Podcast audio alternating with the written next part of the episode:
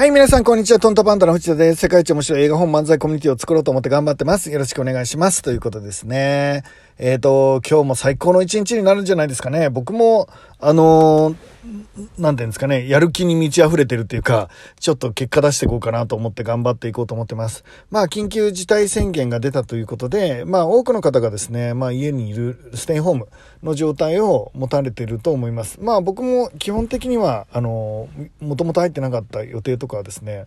えっ、ー、と、あの、あまり無駄なものがあんだったら出ないようにしようかなとは考えています。ただ、あの、ご存知の僕1年前からですね、えっと、とにかく会う時だけきっちりしとけば、あの、別に出ないと経済回らないしっていう派だったんですね。まあいい、合ってる間違ってるは、あの、別っていうか、それぞれの考えがあると思うので、これが皆さんこうしようと言ってるわけでもないし、逆サイドの人を責めるっていうこともないんですけど、えっと、僕はちょっとこの後の経済がとっても不安なんですね。で、一回は経済盛り返すと思うんですけど、それはそうですよね。ずっとご飯を食べてなかった人、外で食べてなかった人が食べに行くし旅行に行けなかった人が行くっていう時期が来ると思うんですよね。だけど必ず逆サイドに触れます。理由はですねお金を使わないことにみんなが慣れたからですね。お金を使わないこと、えー、要は倹約をして生きること。皆さん、え、ー、と、コロナが始まってからの収入は別にして、支出はだいぶ減ったんじゃないですか。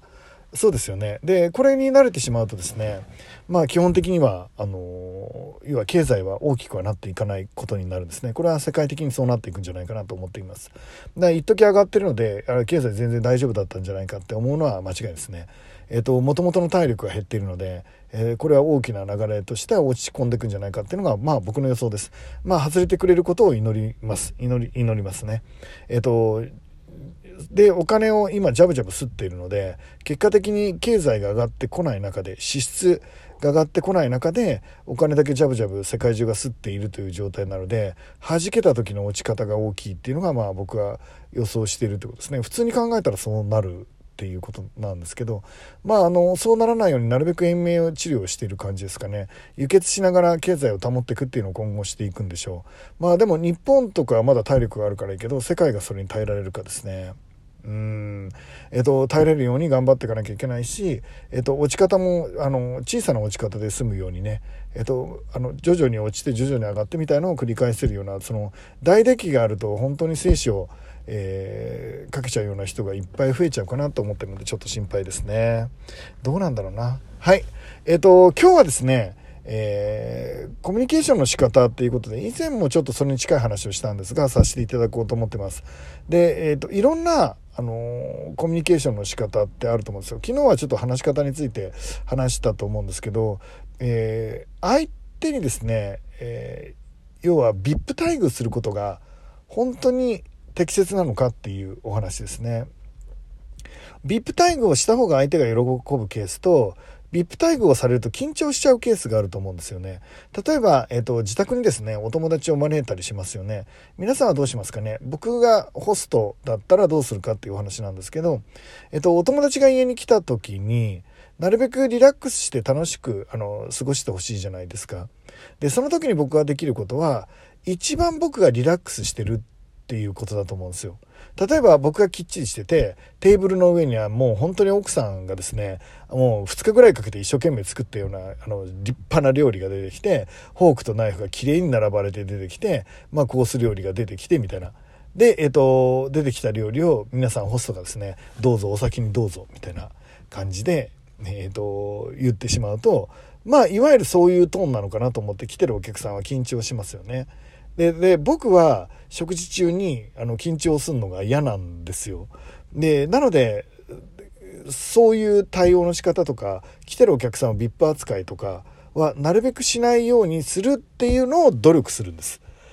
ちょっとわかりますかね？例えば僕だったら、出てきたら最初に手つけるのはホストの僕です。あの、うちに呼んでるんだったらね。つけて、うまいうまい、これうまい俺全部食べちゃうよ、みたいな。早く食べなきゃ食べちゃうよ、みたいな感じです。ちょっとわかりますかね？で、どっちが正しいっていうのはもちろん TPO なんです。で、そのによって分けたらいいっていう。オフィシャルの空気にした方が、えっ、ー、と、ちょっといいことってあるじゃないですか。例えばなんだろうな。あ、プロポーズする日とか？えっ、ー、と、誰かがプロポーズする時とかは、まあ、例えばね、オフィシャルに、いいレストランに行って、オフィシャルな空気にして、緊張感を高めて、で、えっ、ー、と、結婚してくださいとか、えっ、ー、と、僕と結婚してくださいみたいなのを、その緊張感の中で言った方が、まあ、演出としては、あの、記憶に残ったりするのでいいんじゃないかっていう判断もあるよね。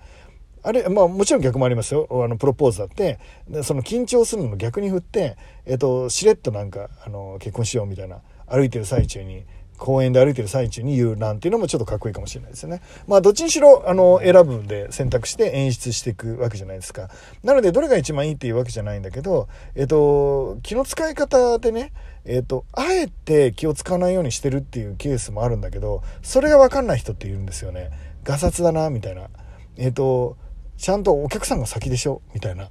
感じの方ですね。で、えっと、それはそれでその人の意見なので、まあ特段、あの、そういうこともあるかなって思いますが、えっ、ー、と、どこまでを相手が居心地がいのか。例えば、ものすごい目上の人が来た時にガサツに扱われたら嫌かなって。で、えっ、と、丁寧に扱われるよりは横にいておしゃべりをした方がうれ、してもらった方が嬉しい時もあるかなとか、えっ、と、相手のことを想像しながら、えー、提供するっていうことですね。まあ、これがいわゆるマーケッター的生き方になると思います。えー、つまり、いつもですね、えっ、ー、と、そのユーザーですね、受け取る側の、サービスを受け取る側のことを想像しながら、えー、企画をしていくっていうのが、まあ、えっ、ー、と、マーケッター的な生き方ということを、まあまあ、この間もお話したわけですけど。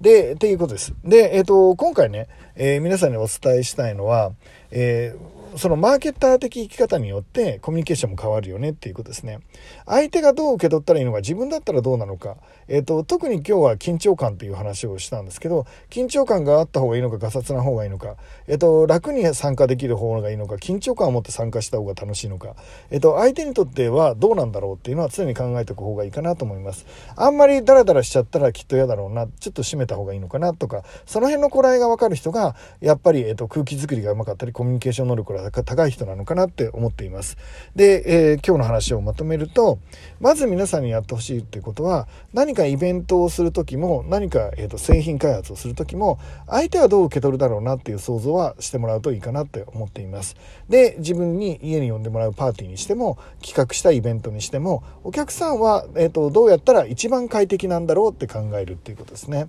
一番面白くて一番快適なのを提供してあげるっていうのが、まあ想像としていいと。あとは自分がそれを我慢してやってるんだったら続かないので、自分も楽しいのはどうだろうっていうので、うまい具合にその両方がね、えっ、ー、と、苦労する部分に、えー、自分を瞬時に着地させるようなことができたら、基本的には、えっ、ー、と、コミュニケーションの達人になれるんじゃないかなと思います。ということで、えっ、と、今日皆さんね、お友達になったら、えっ、と、自分がこの話したらどんな思いになるかなって、どうしたら楽しい思いになるかな、そして自分はどうしたら楽しい思いになるるかな、その工程を探していくっていう努力をちょっとしてみてもらったら、えっ、と、コミュニケーション能力も少しずつ上がってくるかなと思ってます。えっと、僕が高いと言ってるわけじゃないんですけど、えっと、結構悩んできたし、たくさんの人と話す機会が多いし、初めて会う人とか、当然たくさんの人に会えばいっぱいいるので、まあ、その経験から今日はちょっとお話をさせていただきました。えー、ということでですね、えっ、と、このラジオでは、え、僕の本音をね、えっ、と、できるだけ話していきたいのと、あと、えー、チャレンジしてるビジネスがね、どういう状態になってるかっていうのも、ここでどんどんお話ししていけたらいいかなと思ってます。